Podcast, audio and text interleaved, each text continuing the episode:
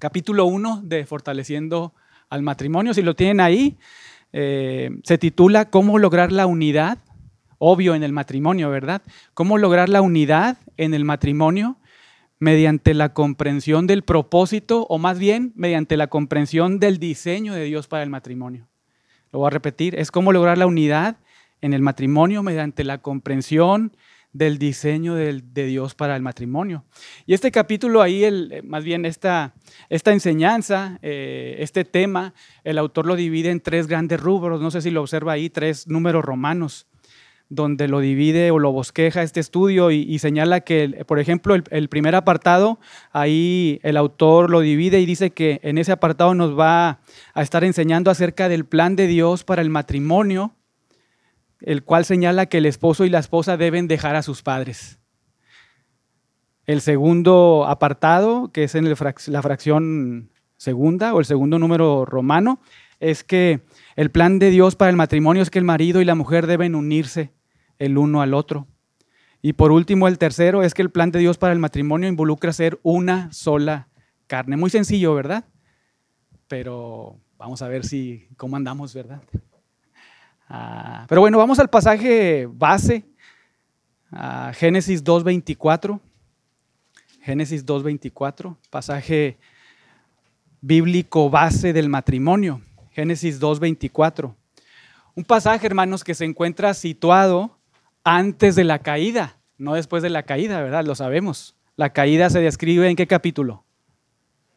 Capítulo 3, ¿verdad? Capítulo 3. Entonces, eso significa que el matrimonio es una bendición y no una maldición, ¿verdad?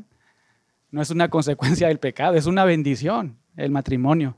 El matrimonio, hermanos, ustedes saben, es una institución creada por Dios. Lo voy a repetir, el matrimonio es una institución creada por Dios. No fue originada por la sociedad, Tampoco fue originada por los gobiernos, ni mucho menos por cierto grupo religioso, no. El matrimonio tiene un origen divino, es decir, fue establecido por Dios. Dios creó el matrimonio y principalmente lo hizo para su gloria, y eso es muy importante. Dios creó el matrimonio y lo hizo para su gloria, pero también lo hizo para la bendición tanto del hombre como de la mujer. Pero leamos ahí el texto, Génesis 2.24. Observe ahí cómo comienza por tanto, o en base a todo lo anterior, ¿verdad? En base a todo lo que te he dicho en los versículos anteriores, por tanto, verso 24, dice, dejará el hombre a su padre y a su madre y se unirá a su mujer y serán una sola carne. Acá tenemos dos cosas, hermanos. La primera, que con las palabras por tanto, se nos indica que la base del matrimonio se encuentra en los versos anteriores. Por tanto, por lo anterior, ¿verdad? Pero también, segundo, que el diseño del matrimonio, según Dios, implica tres cosas y están ahí en el verso 24, a ver si alguien las identifica. Dejar, primero, ¿verdad? Que el hombre y la mujer dejen. ¿A quién? A sus padres, esa es la primera. El segundo, Unir, que el hombre y la mujer se unan. Recordemos, este es el diseño de Dios para el matrimonio. Número uno, que el hombre y la mujer dejen a sus padres. Número dos, que el hombre y la mujer se unan. Y tercero, que el hombre y la mujer sean una sola carne. Ahora, este pasaje, como les decía hace unos momentos, se encuentra situado antes de la caída. Pero también, muy importante, es reiterado después de la caída. Nuestro Señor Jesucristo y el apóstol Pablo lo citan este pasaje en Mateo 19.5 y en Efesios 5.31. Y esto es trascendental porque nos deja ver que el diseño de Dios para el matrimonio no sufre ninguna variación. Nuevamente, el diseño de Dios para el matrimonio no sufre ninguna variación después de la caída. Sigue siendo exactamente el mismo diseño de Dios. Que el hombre y la mujer dejen a sus padres, que el hombre y la mujer se unan y que el hombre y la mujer sean una sola carne. Pero veamos antes algunos detalles, comenzando desde el verso 18 y hasta el verso 24, porque es precisamente ahí donde encontramos la base o la explicación del por qué Dios crea el matrimonio. ¿Alguien sabe por qué Dios crea el matrimonio? ¿Cómo?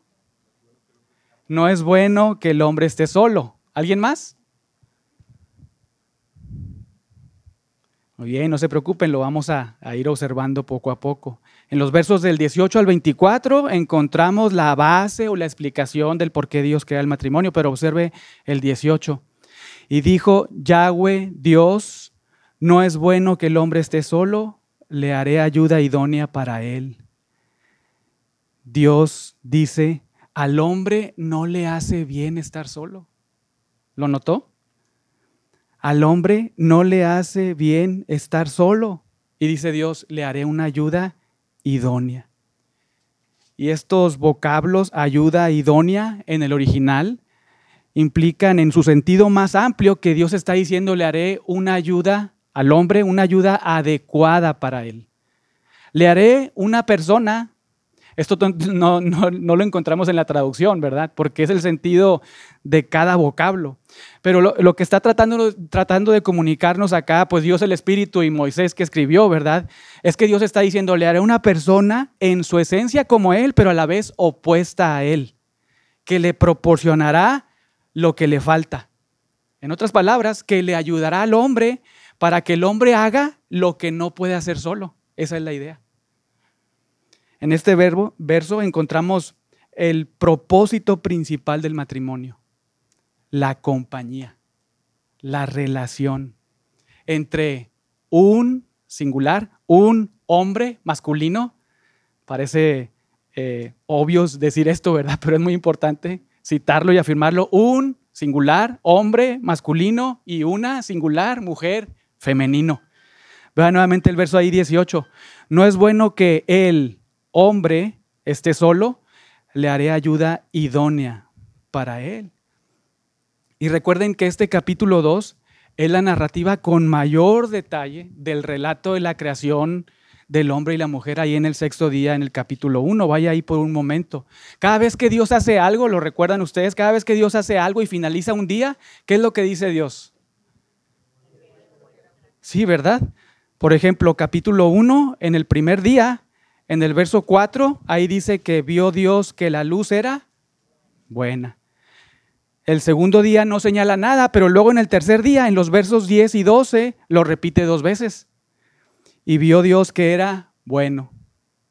Y luego en el 12, y vio Dios que era bueno. Todo esto en el tercer día. Luego en el cuarto día, ahí en el verso 18, vuelve a decir al final, ¿verdad? Y vio Dios que era bueno. Y luego llega el quinto día, el verso 21, ¿y qué dice? Vio Dios que era bueno. Y entonces llega el sexto día y Dios crea al hombre. Observe ahí el 26. Entonces dijo Dios, hagamos, nuestro Dios trino, ¿verdad?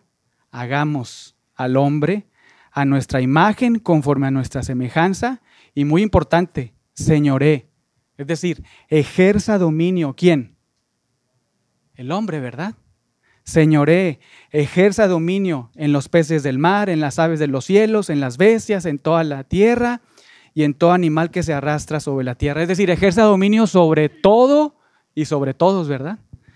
Esa es la tarea que le asigna a Dios, Dios al hombre. Dios crea al hombre a su imagen y semejanza para que cumpla un propósito, que señoree, que ejerza dominio que sea su representante gubernamental aquí en la tierra.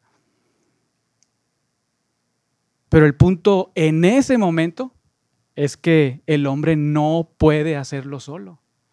Y lo sabemos porque luego, si vamos al capítulo 2, verso 18, nos refieren más detalle acerca de, esta, de este momento en que Dios crea al hombre. Y lo que sucede en el capítulo 2, verso 18, es que dijo Yahweh Dios, no es bueno que el hombre esté solo, le haré ayuda idónea para él. Y no es que Dios crea al hombre y luego se da cuenta que le falta algo, ¿verdad? Y uy, para corregir el despiste, pues hace ahí a la mujer, ¿verdad? No es así, porque el día no ha terminado. Lo que quiere hacernos saber Dios, el Espíritu Santo y Moisés es que de manera enfática el hombre necesita una ayuda idónea. Necesita una ayuda idónea para disfrutar de una relación con ella, un compañerismo con ella, pero también, como leíamos en el, en el versículo 26, 28, eh, perdón, no, 26 de Génesis 1.26, es que pues el hombre pueda cumplir ese propósito. ¿Cuál propósito? Señorear, ejercer dominio sobre la tierra. Y esto lo hace clarísimo para Adán y también para nosotros cuando en los versos 19 y 20 del capítulo 2 se añade ahí que Yahweh Dios formó pues de la tierra toda bestia del campo y toda ave de los cielos y los trajo a Adán para que viese cómo las había de llamar. Y todo lo que Adán llamó a los animales vivientes, ese es su nombre. Y puso Adán nombre a toda bestia y ave de los cielos y a todo ganado del campo, más para Adán no se halló ayuda idónea para él. Adán pues ve desfilar, ¿verdad? A todos los animalitos y se da cuenta de su necesidad. Los observa de tal forma, con tal detalle, pues que les pone nombre, ¿verdad? Y se da cuenta de su necesidad de una ayuda idónea para él. Pero también entiende que ninguno de todos los animales, por más lindos que sean, podrían llenar esos zapatos. Esa frase muy común entre nosotros, el perro es el mejor amigo del hombre. El perro es el mejor compañero del hombre. Es una mentira. En su más puro sentido no es así, hermanos.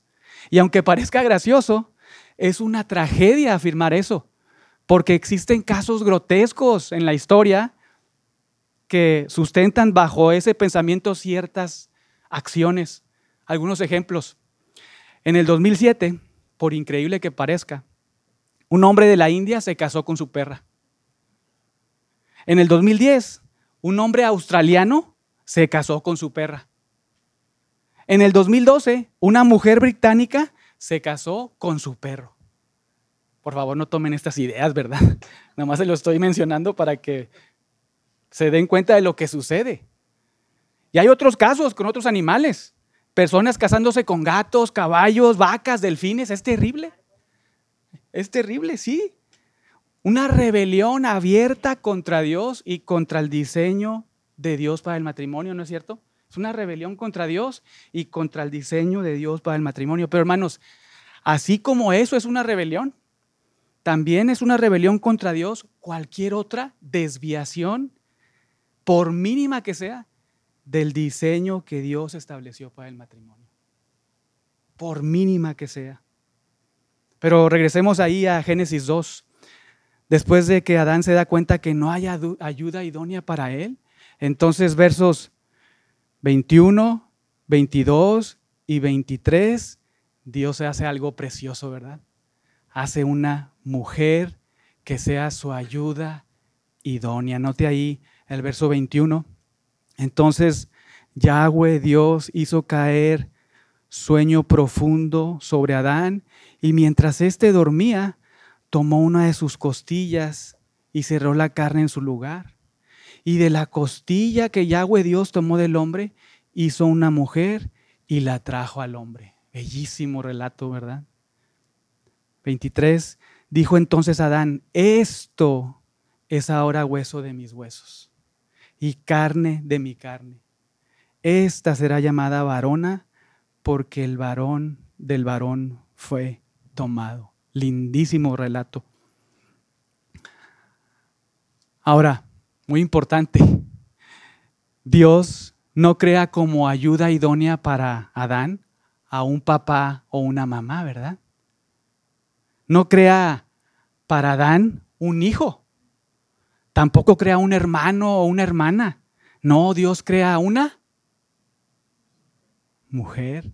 Y alguien se adelantó de esposa, ¿verdad? Dios crea una mujer que sería su esposa. No crea hijos, no crea papás, no crea otro perro, ¿verdad?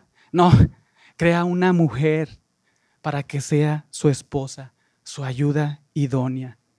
Y es debido a todo esto que el propósito principal del matrimonio es que el hombre encuentre a la mujer que le acompañará toda su vida. Y que además será la ayuda idónea que él necesita. Y que la mujer por su parte, encuentre a ese hombre que también le acompañará para siempre y de quien ella será la ayuda idónea de él. Bellísimo, ¿verdad? Ese, es el, carácter de nuestro Dios. Ese es nuestro Dios tan detallista. Y todo esto nuevamente como propósito principal del matrimonio. Disfrutar tanto el esposo como la esposa de una relación mutua entre un singular, hombre masculino, y un singular, mujer femenina. Pero además, como propósito secundario, digámoslo así, para que juntos puedan cumplir con esa tarea, ¿verdad? De ejercer dominio sobre la tierra. Lo cual ahora lo repite a los dos en el capítulo 1, verso 28. Lo dijo inicialmente al hombre, pero luego en el 28 dice, y los bendijo Dios, cuando en el 27 dice, creó Dios al hombre a su imagen y semejanza, de Dios lo creó, varón y hembra los creó, y luego dice, los bendijo Dios y les dijo, fructificad y multiplicad, llenad la tierra y sojuzgadla. Señorear nuevamente el mismo vocablo, en ejercer dominio en los peces del mar, en las aves de los cielos y en todas las bestias que se mueven sobre la tierra. Ahora, acá no debemos perder de vista que el hombre es y sigue siendo la cabeza, el principal responsable de ser el representante de Dios aquí en la tierra. Lo vemos en el 26. Dios se dirige a quién ahí? En el 26. 1.26. Al hombre, ¿verdad? Es obvio. Él es la cabeza en cuanto a ser este representante de Dios en la tierra, aunque también la mujer es llamada a eso. Pero ahí vemos en el capítulo 3 de Isaías, capítulo 3, verso 4, que Él les da niños, muchachos, jóvenes por príncipes, que serán sus señores. Verso 12, y los opresores del pueblo serán estos líderes, muchachos, niños y mujeres se enseñorearán, se enseñorearon de él. Pueblo mío, los que te guían te engañan y tuercen el curso de tus caminos y todo esto como un juicio de Dios. Entonces, cuando veamos una mujer ahí como presidenta, por favor, hermanos, no pensemos que es una bendición de Dios, ¿verdad? Más bien oremos, oremos por nuestra nación o el mundo que está volcado a un diseño que no es bíblico, que es contrario a Dios y a la palabra de Dios. Pero bien, regresando a nuestro tema ahí, nuevamente el propósito principal del matrimonio es que tanto el hombre como la mujer disfruten de una relación, ¿verdad? Una relación plena y mutua, teniendo como propósito secundario nuevamente que ambos ejerzan dominio sobre la tierra. Ahora debemos enfatizar y recalcar nuevamente el diseño de Dios para el matrimonio es unión entre un singular hombre masculino y una singular mujer femenina. Y esto lo vemos ahí en Génesis 2.22. A ver si alguien lo tiene y lo puede leer.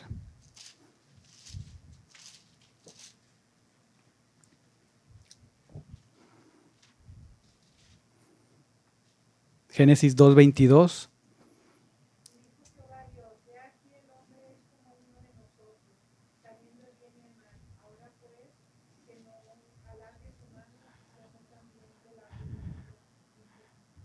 Es 2.22.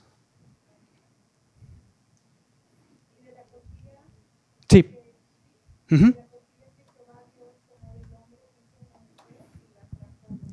Muy importante. ¿Quién trajo a la mujer al hombre? Dios, ¿verdad? Dios crea al hombre. Dios crea, Dios crea todo, ¿verdad? Cielos y la tierra, todo el, todo el universo. Dios crea al hombre. Dios crea a la mujer y Dios trae a la mujer al hombre para que sea su esposa. Dios mismo, hermanos, el creador del hombre y de la mujer, también fue el creador del matrimonio. Y qué privilegio fue el ministro oficial de esa primer boda. ¿Lo vemos ahí? La trajo al hombre, los une.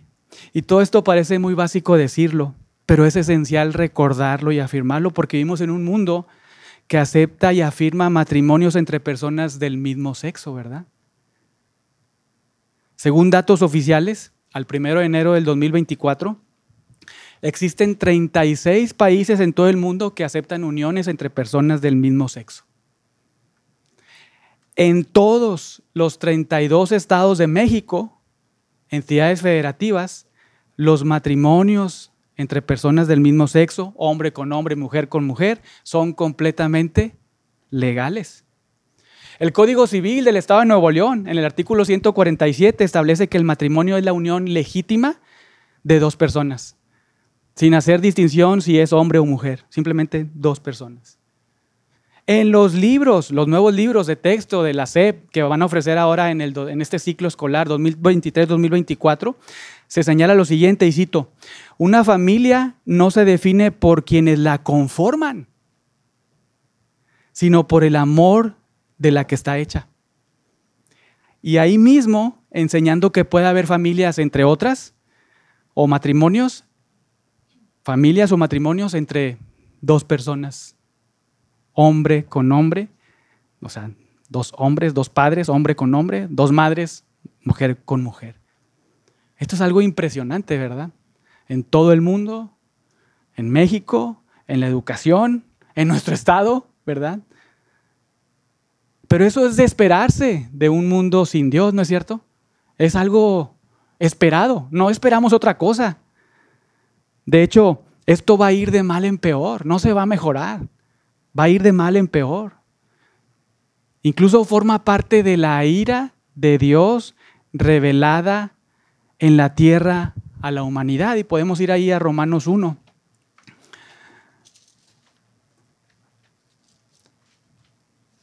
Ahí en ese pasaje se nos relata cuando Dios revela su ira en la tierra sobre toda la humanidad y lo entrega a su mente reprobada, ¿verdad? Romanos 1, versículo 21 dice, pues habiendo conocido a Dios, no le glorificaron como a Dios, ni le dieron gracias. O sea, no le reconocieron como Dios y no le agradecieron, es obvio, ¿verdad? Esa es la, tendencia del pecado, digamos que la cadena del pecado, no reconocer a Dios, no glorificarle y no darle gracias, es, es obvio sino que se envanecieron en sus razonamientos y entonces su necio corazón fue entenebrecido. Profesando ser sabios, se hicieron necios, cambiaron la gloria de Dios incorruptible en semejanza de, imagen de hombre corruptible de aves, cuadrúpedos y de reptiles, por lo cual también Dios los entregó, como parte de qué? Versículo 18, de la ira de Dios revelada desde el cielo contra toda impiedad, ¿verdad?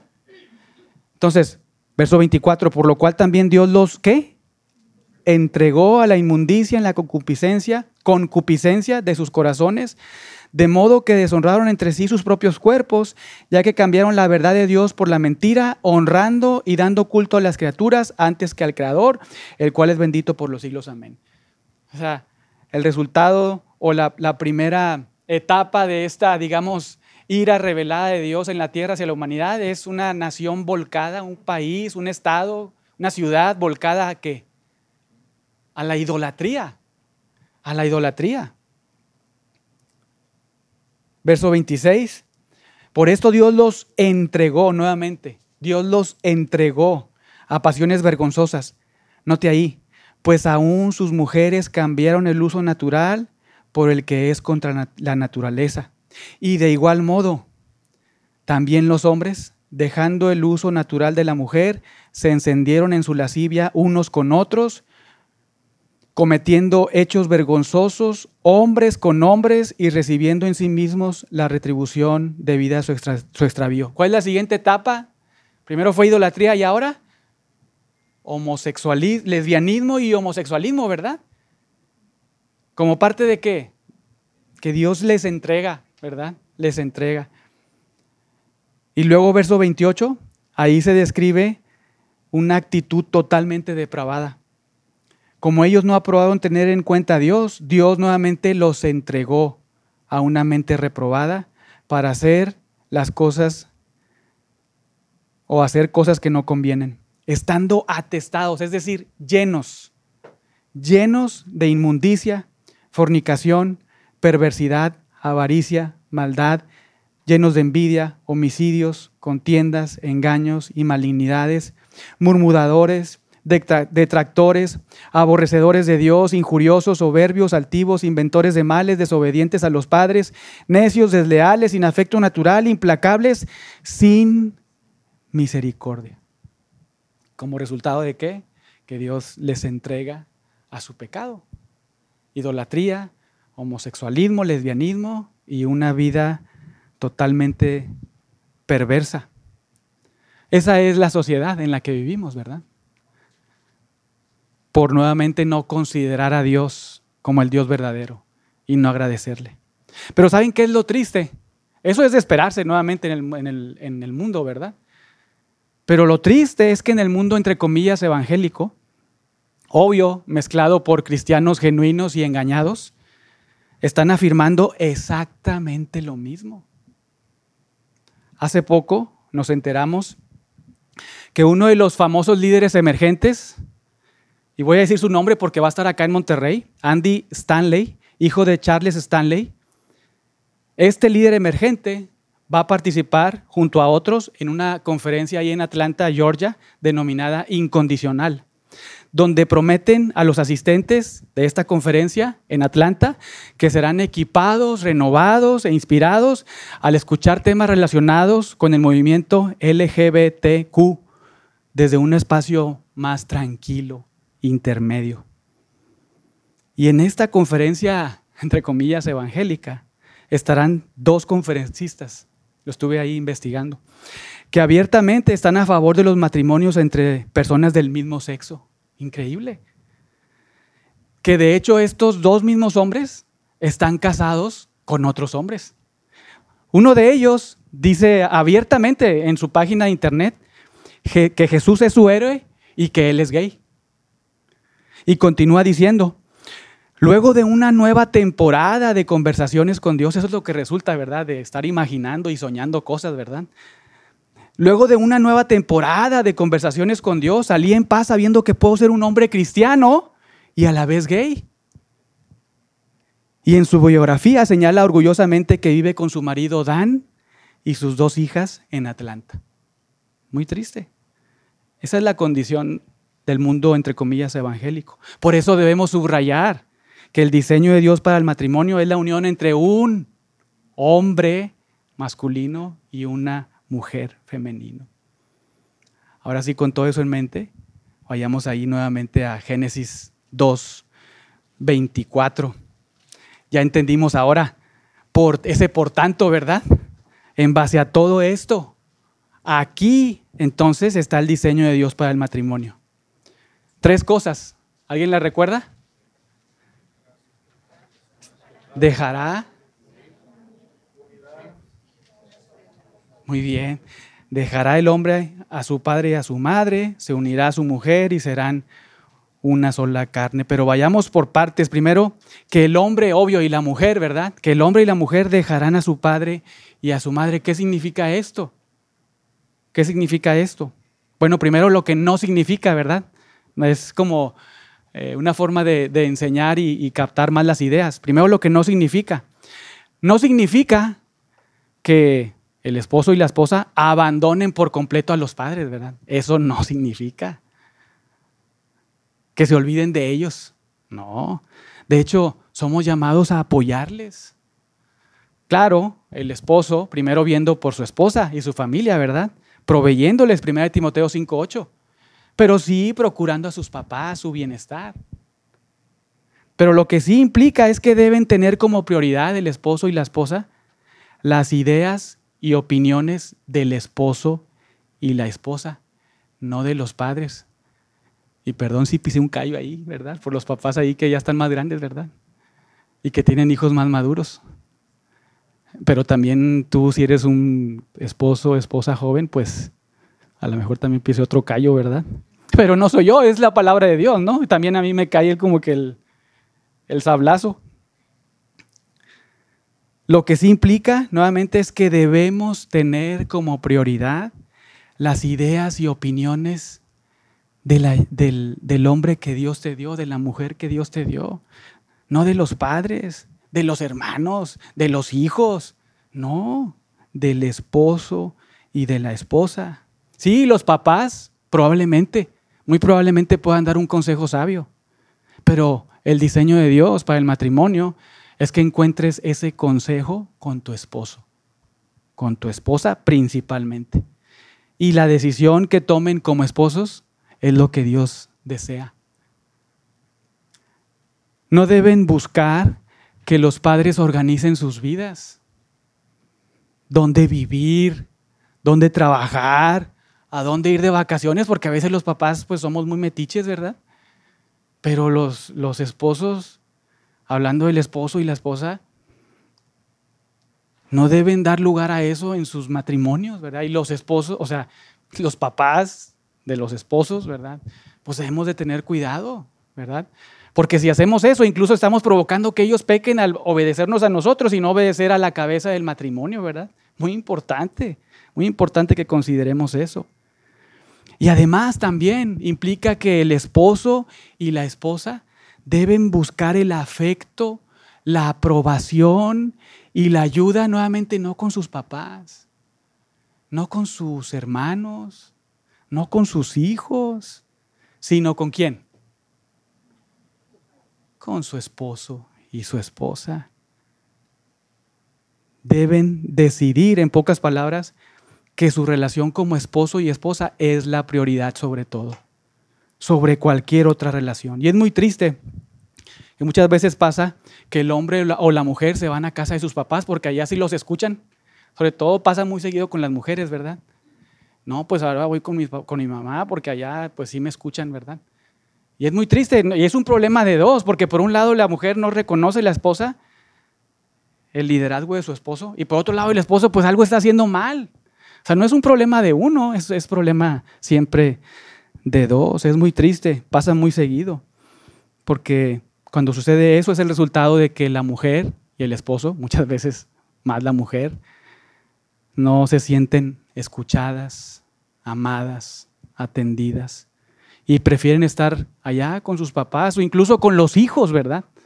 También es muy común con los hijos. Su vida ya gira alrededor de los hijos, pero pues lo hemos visto, ¿verdad? Dios, Dios hizo hijos para Adán como su ayuda idónea, no, ¿verdad?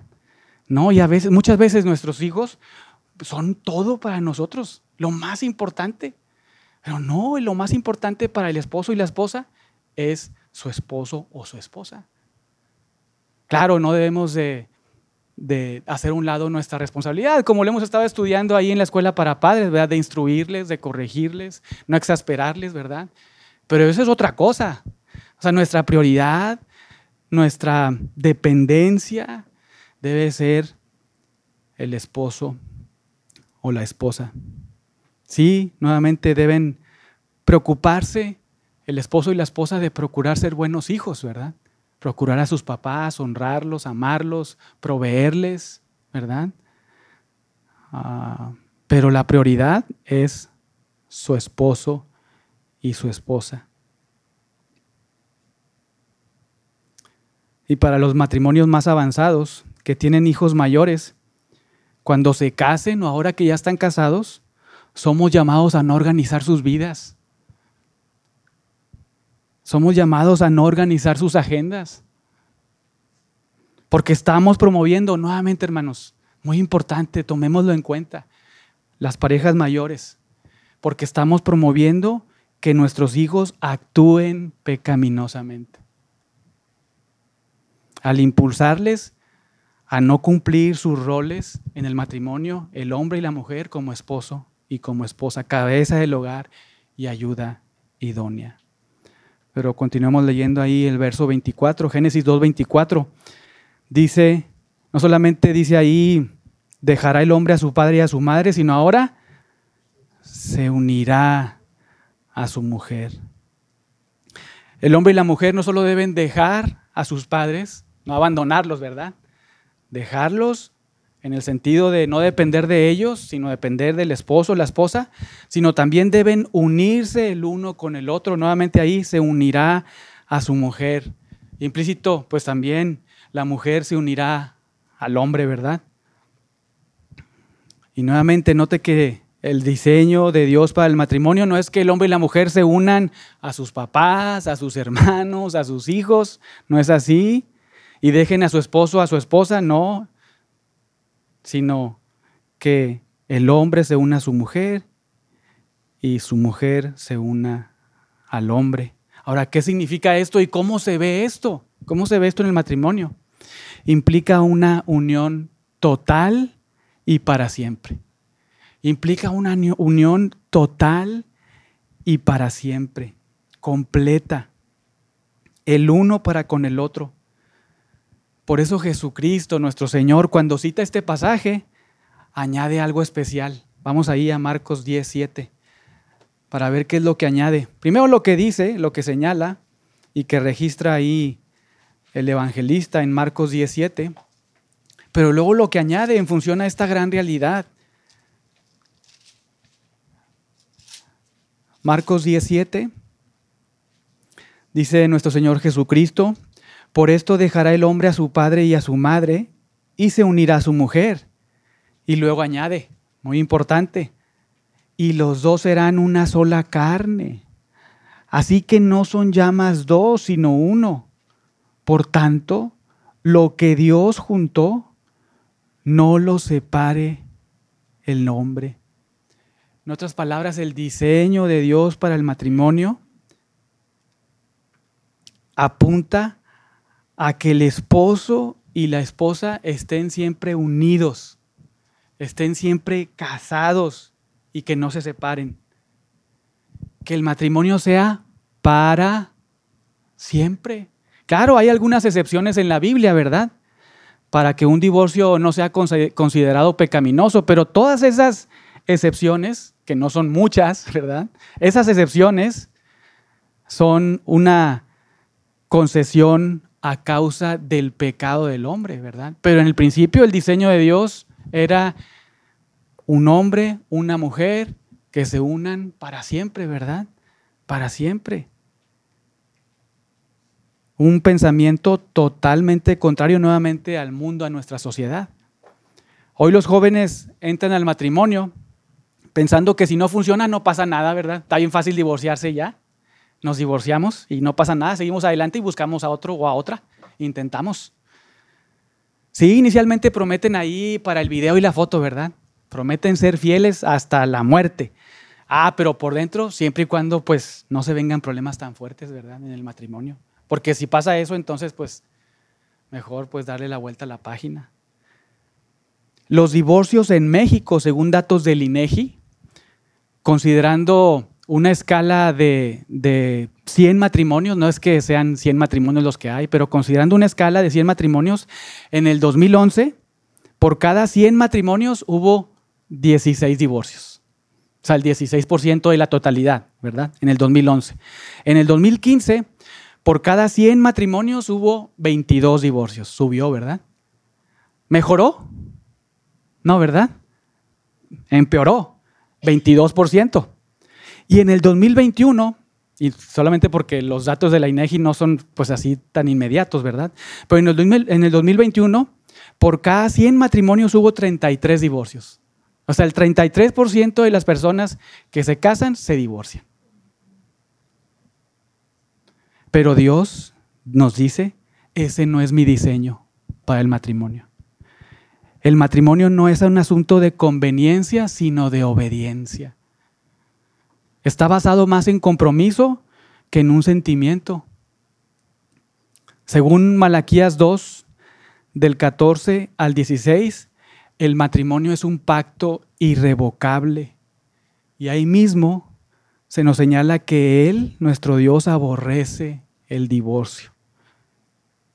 Podemos ir por ahí por un momento, Malaquías 2, del 14 al 16. Ahí obviamente pues nuestro Señor está regañando, ¿verdad?, a la nación de Israel. Malaquías 2, del 14 al 16. Dice, Yahweh ha testiguado entre ti y la mujer, singular, ¿verdad? La mujer identificada con el artículo la mujer de tu juventud, contra la cual has sido desleal, siendo ella, y observe ahí el vocablo, tu compañera y la mujer de tu pacto. ¿No hizo él uno habiendo en él abundancia de espíritu, claro, hizo un hombre, hizo una mujer. Ese diseño de entre el matrimonio. ¿No hizo él uno, habiendo en él abundancia de espíritu? ¿Y por qué uno? Porque buscaba una descendencia pura para Dios, pero no sucedió así. ¿Qué pasaba con el pueblo de Israel? Aunque sabían que el matrimonio aceptado por Dios era un hombre y una mujer. Lo vemos hasta con Salomón, ¿verdad? ¿Qué pasó con Salomón? ¿Cuántas mujeres? 700 y 300 mil al final, ¿verdad? Un total de, de mil personas ahí con él. Pero el Señor dice, has sido desleal con la mujer de tu juventud, con tu compañera, con la mujer de tu pacto. Guardaos.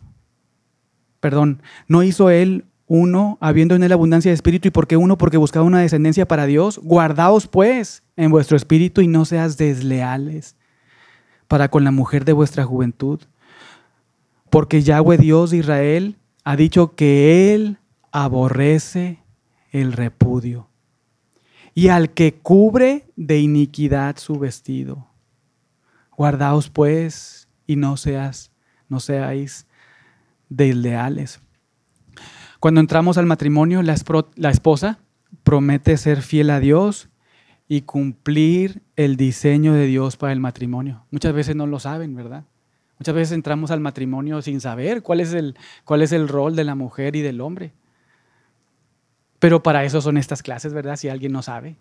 Gracias a Dios por su palabra, no por nosotros, sino por su palabra, porque ahí encontramos la verdad. Y podemos ser enseñados todos nosotros también. La esposa cuando entra al matrimonio le promete ser fiel a Dios y al diseño que Dios estableció para el matrimonio, al prometerle fidelidad a su esposo.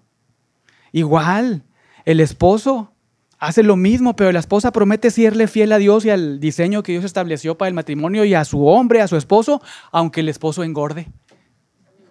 Y nos pasa mucho.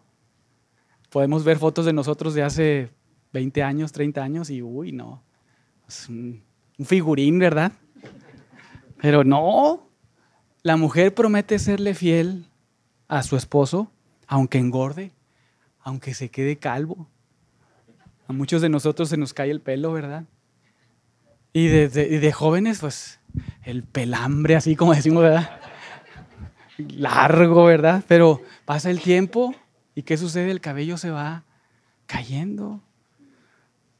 Nos vamos subiendo un poquito de peso, pero la mujer ha prometido fidelidad, ha hecho un pacto con Dios de ser fiel a Dios, al diseño de Dios para el matrimonio y a su esposo. Aunque engorde, aunque se quede calvo, aunque ya de grande, probablemente pues use ahí una dentadura postiza, ¿verdad? O pierda el trabajo, la salud, su atractivo, pero la esposa hace un pacto con Dios y de la misma manera el esposo hace un pacto promete ser fiel a Dios y al diseño de Dios para el matrimonio, a su mujer, aunque su esposa pierda la belleza o el atractivo que tuvo la primera vez que lo vio, la vio, ¿verdad? Es obvio, hermanos, el, el físico se acaba. Nos salen canas, se nos cae el pelo, nos arrugamos, engordamos, enflacamos y ahí estamos, ¿verdad? Pero la belleza física se acaba. Pero eso no es causa de divorcio. No es causa de infidelidad, no es causa de adulterio. Al contrario, somos llamados a seguir siendo fieles a Dios, al diseño de Dios para el matrimonio y al esposo y a la esposa. Aun y cuando por causas biológicas y de la edad también las mujeres pues de repente estén... El diseño del matrimonio según Dios es que el esposo y la esposa se unan para siempre que la relación matrimonial sea embellecida, porque ambos cumplen con su fidelidad con sus responsabilidades y compromiso mutuo hasta la muerte. Cuando sucede eso, hay bendición de parte de Dios. Porque estamos funcionando, estamos actuando conforme al diseño de Dios. ¿Qué sucede cuando utilizamos un aparato y lo hacemos sin ver el manual? ahí tan desperdiciado el aparato, ¿verdad? Podemos pensar incluso en, muebles que a lo mejor compramos para hacer. Si no encontramos, si no, si no utilizamos un manual, que muchas veces viene ahí, pues lo armamos todo chueco, ¿verdad? Y no sirve para lo que lo compramos el, el mueble. Lo mismo sucede, por decirlo de alguna manera, con el matrimonio, ¿verdad? Cuando no estamos actuando conforme al diseño de Dios. Y hasta acá hemos visto ahí en Génesis 2.24 que el diseño de Dios para el matrimonio es que el hombre y la mujer, número uno, dejen a sus padres, ¿verdad? Número dos, se unan. Y por último, sean una sola carne. Esto significa que en el matrimonio el esposo está dispuesto, escuche bien, el esposo está dispuesto a ser conocido íntima y sexualmente por su esposa. Y que la esposa está dispuesta a ser conocida íntima, íntima y sexualmente por su esposo. Es cuando la esposa le otorga a su esposo el derecho singular, así subrayado, ¿verdad? Con amarillo, naranja y pues los colores que quieran. Cuando la esposa otorga a su esposo el derecho singular sobre su cuerpo. Y esto no nada más se observa eh, al, ser fieles, ¿verdad? Las mujeres ahí con su esposo, sino hasta en su vestimenta, hermanas. En su forma de vestir, en su forma de caminar, en su forma de hablar. Pero también, del mismo modo, el esposo le otorga a su esposa el derecho singular sobre su cuerpo.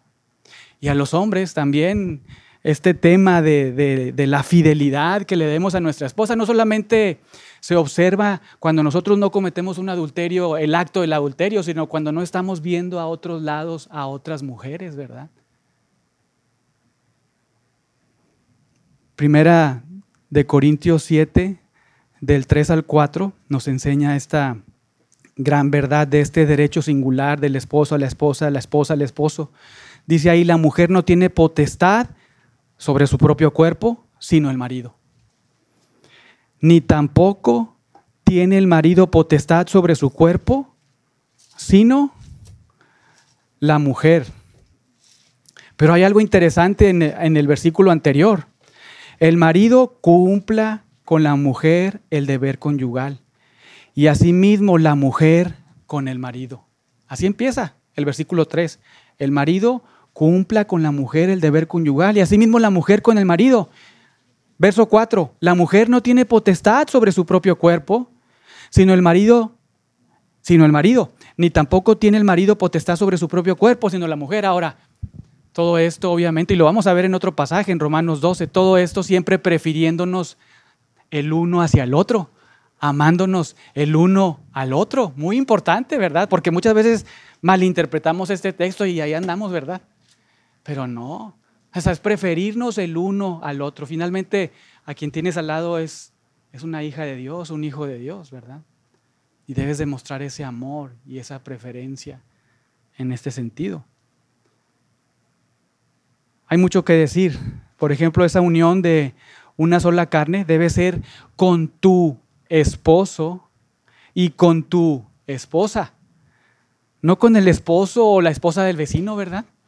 Eso es obvio, sino con tu esposo y con tu esposa.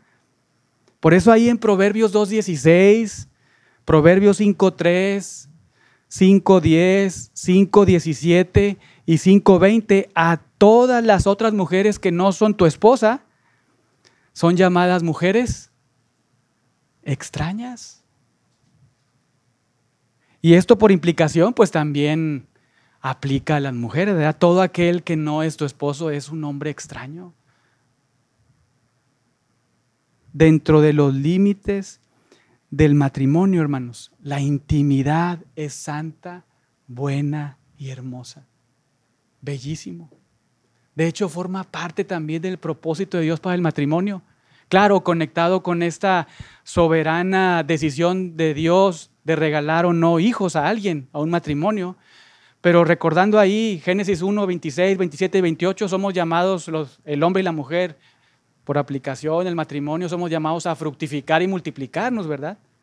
Muchas veces los jóvenes, las jóvenes ahora preguntan, oye, ¿será bueno pues no tener hijos? Yo no quiero tener hijos, ¿verdad? ¿Y, y cuál será el diseño de Dios para el matrimonio, verdad? O sea, como primero pensando como si uno fuera soberano, ¿verdad? Para decidir, tengo hijos o no tengo hijos, ¿verdad? Segundo, pues fuera del diseño de Dios para el matrimonio, ¿verdad? Ese propósito ahí de multiplicar, multiplicarse y llenar la tierra. Pero nuevamente dentro de los límites del matrimonio, la intimidad es santa, buena y hermosa. Pero fuera de ese contexto es desagradable ante los ojos de Dios. Mateo 5:27. Y recordemos que no apunta únicamente al acto, ¿verdad? Mateo 5, 27 y 28 es nuestro Señor Jesucristo a quien decimos amar y quien decimos Él es nuestro Señor y Salvador y amamos su palabra. Dice, oíste que fue dicho, no cometerás adulterio. Pero el fondo, el espíritu de la ley es cualquiera que mira a una mujer, aplica para también del otro lado, ¿verdad? Cualquiera que mira a una mujer para codiciarla, ya adulteró con ella en su corazón. Dios no creó, escuchen bien, Dios no creó a una mujer para muchos hombres. Y nuevamente, hermanas, eso se observa en la vestimenta. No solamente en el acto, sino en la vestimenta, en la forma de hablar, en la forma de caminar, en la forma de conducirse, en la forma de saludar. Dios no creó una mujer para muchos hombres, pero tampoco Dios creó a un hombre para muchas mujeres. Y nuevamente, viendo este pasaje, no solamente implica el acto, sino hombres que estamos viendo, ¿verdad? ¿A dónde está siendo dirigida nuestra vista? ¿Qué estamos codiciando? Cada esposa es exclusiva de su esposo, como Eva fue para Adán, pero también cada esposo es exclusivo de su esposa, como Adán fue para Eva. Ahora, esta unión de una sola carne involucra mucho más allá que el acto matrimonial. Es una entrega total. Es un compartir total con el cónyuge, con el esposo o con la esposa sin ninguna reserva y hasta la muerte. Por eso esta unión no solo se ve afectada cuando las personas se divorcian, que eso es muy claro, ¿verdad? Pero esta unión no solo se ve afectada ahí, sino cuando en el matrimonio cada quien hace lo que quiere, ¿verdad? Cada quien jala para su lado. Por ejemplo, cuando el, esposo es el proveedor, va a trabajar, trae dinero y dice, bueno, esto es para la casa y esto es para mí, ¿verdad? Esto es, para mis, mis cosas. Y la mujer que a lo mejor trabaja dice, bueno, todo esto es para mí, no es, no es para la casa, esto es para mis ropa, ¿verdad? Para mis cosas, para... O en cosas tan elementales como este vaso es mío, no es tuyo. Tú cómprate el tuyo, ¿verdad? El propósito de Dios en el matrimonio, su diseño, es que el esposo y la esposa, por decirlo de alguna manera, son el Dream Team. Son el equipo soñado, comparten todo, se ayudan en todo, comparten no solo sus cuerpos, sino posesiones, habilidades, incluso problemas, éxitos, fracasos, todo comparten. Ese es el diseño de Dios para el matrimonio. Y ese compartir total se encuentra ahí impregnado por el amor, para cubrir las necesidades del otro, y lo vemos ahí en Efesios. En muchos pasajes, ¿verdad? Pero pues nos tardaríamos mucho tiempo. Pero en Efesios 5:28 dice, así también los maridos, Efesios 5:28, así también los maridos deben amar a sus mujeres como a sus mismos cuerpos. El que ama a su mujer, a sí mismo se ama. Verso 25, Efesios 5, 25, maridos, amad a vuestras mujeres, así como Cristo amó a la iglesia. Qué responsabilidad, qué tarea. Maridos, amad a vuestras mujeres, así como Cristo amó a la iglesia y se entregó a sí mismo por ella. Pero 22, casadas estén sujetas a sus propios maridos como al Señor, porque el marido es la cabeza de la mujer, como Cristo es la cabeza de la iglesia. Y por ir a un pasaje ahí en el Antiguo Testamento, Proverbios 31, no solamente Dios tiene para el hombre, sino también para la mujer, ¿verdad? Proverbios 31 ahí, versículo 12, dice, le da ella al esposo, ¿verdad? Le da ella bien y no mal. Le da ella bien y no mal. No dice un día, un mes, dice todos los días de su vida todos los días de su vida. ¿Y cómo, cómo, hace, cómo se hace esto en un ámbito de un matrimonio entre creyentes? Romanos 12, 10, amándonos los unos a los otros con amor fraternal. Leemos este pasaje y decimos, bueno, esto aplica en la vida de la iglesia. Pues sí, o sea, tu esposo, tu esposa, pues es, forma parte de la iglesia, ¿verdad? Si es creyente. Entonces, somos llamados a amarnos los unos a los otros con amor fraternal y en cuanto a honra, en, estos aspectos, prefiriéndonos el uno para con el otro, los unos a los otros. Pero hay un gran problema, ¿verdad? En este cumplimiento del diseño del Dios para el matrimonio, de dejar a los padres, de unirse mutuamente, de ser una sola carne. Hay un gran problema. ¿Cuál es? ¿Cuál, crees que sean, cuál creen que sea el, problema? Les voy a dar unas pistas, ¿verdad? El problema no es Dios. El problema no es ocasionado tampoco por Dios. El problema tampoco es el diseño de Dios para el matrimonio. Es más, el problema tampoco son tus papás, ni tus vecinos, ni la sociedad, por muy depravada que sea. Entonces, ¿cuál es el problema? Nosotros, ¿verdad? Nuestra pecaminosidad, porque aun y cuando hemos sido justificados en la corte de Dios, hemos sido apartados para Dios, todavía tenemos un qué, dice Pablo, un cuerpo de muerte pegado a nosotros, ¿verdad? Un cuerpo ahí pecaminoso que estamos llamados a matarlo de hambre. Lo hemos visto ahí en Colosenses 3, ¿verdad? Haced morir, haced morir, ¿verdad?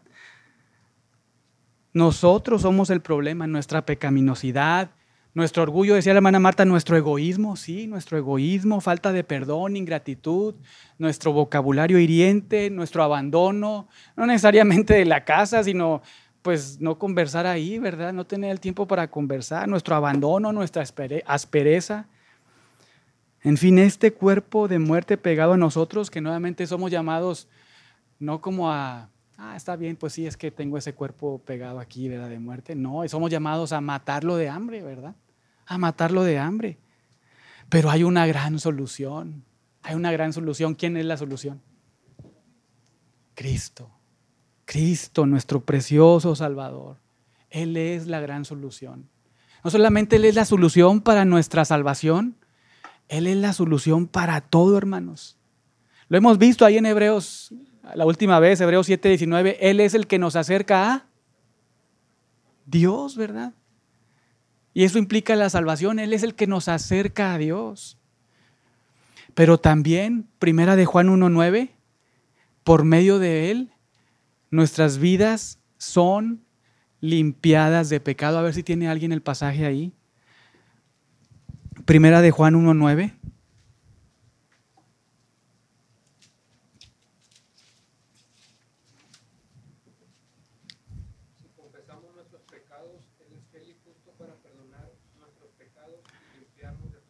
Entonces, no solamente Él nos acerca a Dios, que es una preciosa realidad, el más grande regalo, ¿verdad? La salvación de nuestras almas, pero también Él nos limpia. En la medida en que nosotros reconocemos nuestro pecado, lo confesamos, y entonces lo que sucede es que Él limpia nuestras vidas con su sangre. Pero también, no solamente nos acerca a Dios, no solamente nos limpia de pecado, porque si eso fuera hasta ahí, pues no volveríamos a estar yendo otra vez pecando y pecando y pecando y nunca ser transformados. Pero segunda de Corintios 3:18 nos dice que somos transformados a su imagen, ¿verdad? Somos transformados a su imagen en la medida en que leemos su palabra y la aplicamos a nuestra vida. Qué precioso, ¿verdad? Esa imagen de la que estudiábamos en el capítulo 1 que fue distorsionada a causa del pecado, Génesis 1 a causa del pecado, Génesis 3, está siendo renovada a esa imagen a la cual Dios nos creó. Al estar nosotros observando la palabra de Dios, aplicando la palabra de Dios y observando ahí la gloria de Dios en la faz de Jesucristo, en la medida en que estamos ahí estudiando la palabra, meditando en la palabra, aplicando la palabra, somos transformados. Nuestro matrimonio es diferente, puede ser diferente. Somos cambiados en nuestra forma de pensar, de hablar, en nuestra entrega, en nuestro amor, en nuestra fidelidad a Dios, al diseño de Dios para el matrimonio y al esposo y a la esposa. Sí, hay, algún problema, hay un problema grande, pero igual o más grande hay una solución impresionante y es Jesús. Es Jesús que está cerca de nosotros. Así que si estamos fallando en algo, podemos acudir a nuestro Dios, ¿verdad? Ese Dios trino que cantábamos hace unos momentos y pedirle que su Hijo haga esta obra en nosotros de limpieza de pecados y de transformación en la mente y en el corazón. Que traiga ahí una vida en el matrimonio que honre a Dios, que glorifique. Yo creo que todos de nosotros tenemos áreas de oportunidad, ¿verdad? En cierta medida u otra, eh, pero es lindo cómo Dios desea sostener nuestro matrimonio y hacernos perseverar en la medida en que estamos estudiando este precioso libro, este precioso libro y el otro también, fortaleciendo el matrimonio, ¿verdad? Pero oremos y, solamente voy a hacer tres preguntas, así, este, digamos que para el que quiera contestar, no es obligado, pero no queremos irnos sin preguntas, ¿verdad? Y que alguien pues responda. Eh, la siguiente sesión es cuando vamos a tener las mesas y las preguntas ahí para responderlas. Pero oremos.